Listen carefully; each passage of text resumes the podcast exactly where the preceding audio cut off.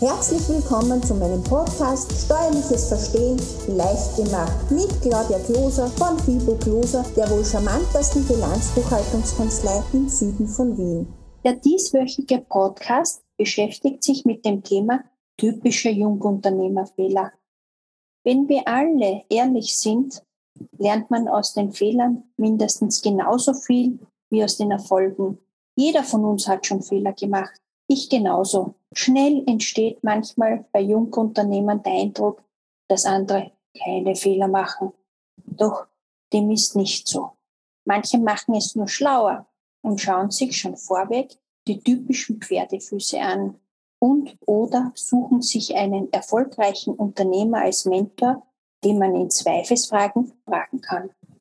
Nun eine kleine Hitliste der häufigsten Jungunternehmerfehler für sein Produkt kein inneres Feuer brennen zu haben. Wenn ich sage von meinem Business Buchhaltung aus Leidenschaft, dann meine ich es so und lebe das auch wirklich so. Ich brenne für die Kombi aus Steuern und Recht. Es ist nämlich total vielfältig und das fasziniert mich einfach. Es macht mich froh, wenn meine Kunden mit meinem fachlichen Know-how unterstützen kann sodass sie einen sicheren Hafen und auch einen langfristigen steuerlichen Partner gefunden haben. Wenn ich sagen würde, ich mache heute Buchhaltungen, dann klingt es wohl ganz anders, als wenn ich voller Stimme und voller Stolz erzähle, ich bin eine selbstständige Bilanzbuchhalterin aus Leidenschaft. Sie hören jetzt sicher ganz genau, was ich meine. Ein weiterer Punkt ist das Thema, nämlich zu schnell zu wachsen. Besser ist es jedoch, gesund und stetig Jahr für Jahr etwas zu wachsen. Nach jedem Wachstum gehört auch eine Phase des Stabilisierens dazu, denn sonst übersieht man Dinge, die sich eingeschlichen haben. Schauen Sie auch immer wieder auf den Markt und achten Sie darauf, was sich hier getan hat.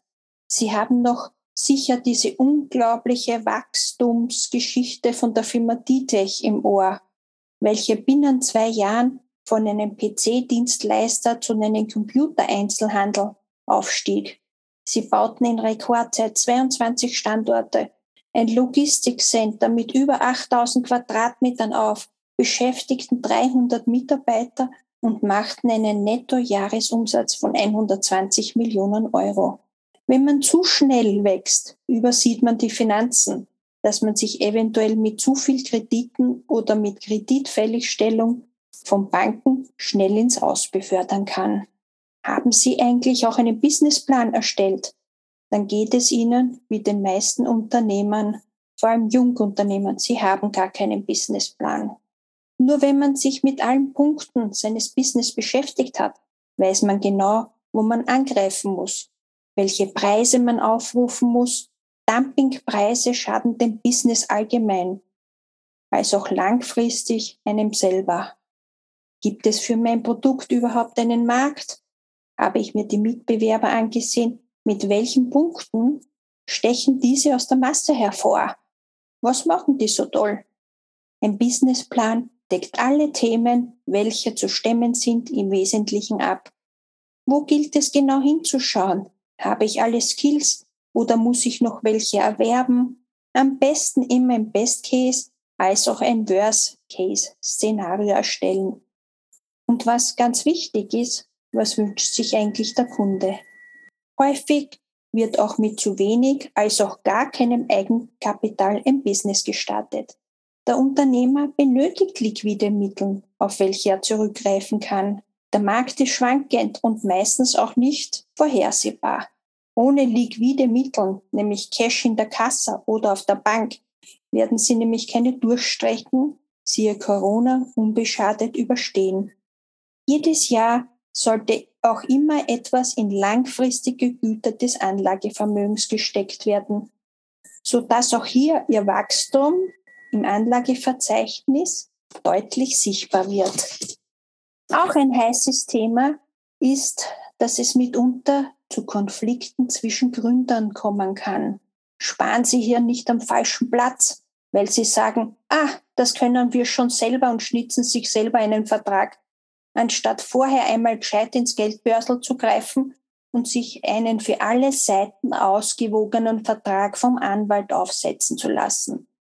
Bei Gesellschaften nach bürgerlichem Recht gilt nämlich das alte ABGB, das Allgemeine Bürgerliche Gesetzbuch aus dem Jahre 1812, welches natürlich nicht alles, was heute üblich ist, abdeckt. Dies kann sich dann aufgrund der seinerzeitigen undeutlichen Formulierungen des ABGB zum Nachteil herausstellen. Ein wesentlicher Punkt ist mitunter auch die falsche Mitarbeiterauswahl.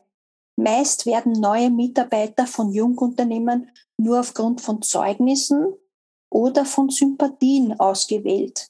Es ist nämlich sehr wohl ein großer Unterschied darin, ob jemand halt einen Arbeitsplatz sucht oder eine sinnvolle Aufgabe in seinem Leben sucht.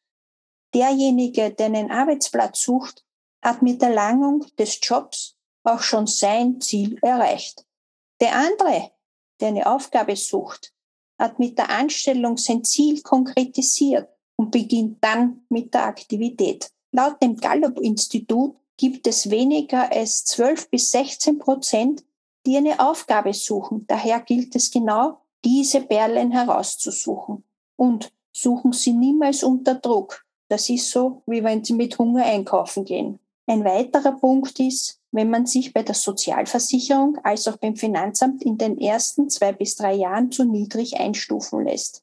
Wenn Sie einen Jahresumsatz geplant haben, geben Sie diesen Umsatz bzw. die Gewinneinschätzung auch den Behörden für die richtige Einstufung im jeweiligen Jahr bekannt.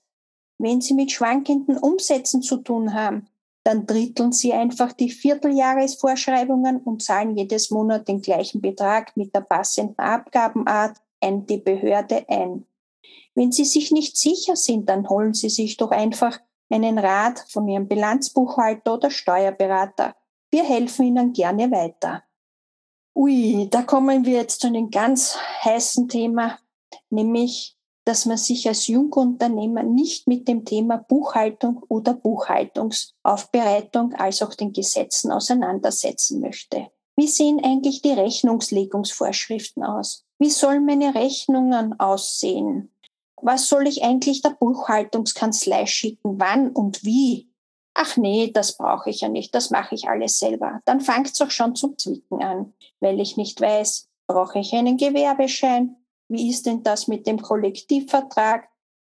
Aus der Praxis muss ich sagen, dass ich es nämlich gar nicht lustig fand, wie ich einmal eine, eine kleine GmbH hatte, wo der erste Mitarbeiter eingestellt werden musste.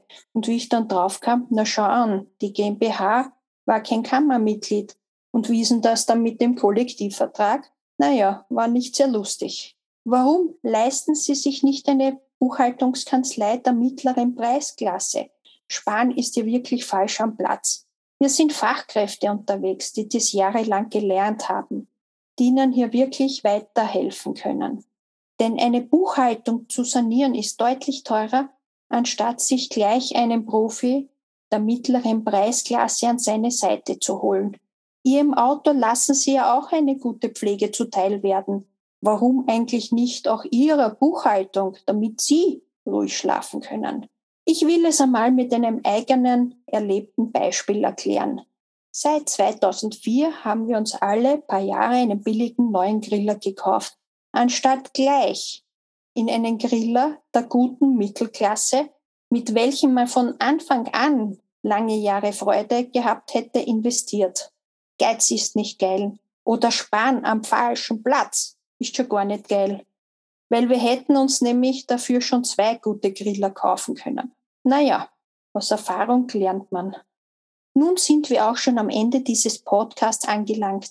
Ich hoffe, der Podcast war für Sie wieder sehr informativ und Sie haben den Podcast Steuerliches Verstehen leicht gemacht schon abonniert. Bitte beachten Sie, sollten Sie zu einem späteren Zeitpunkt diesen Podcast hören, kann sich unter Umständen die gesetzliche Vorgabe bereits geändert haben. Sollten Sie diesbezüglich Fragen haben, können Sie uns gerne eine E-Mail zusenden an podcastinfo@fibo-gloser.at. Herzlichst Ihre Claudia Gloser von Fibo Gloser, der wohl charmantesten Bilanzbuchhaltungskanzlei im Süden von Wien.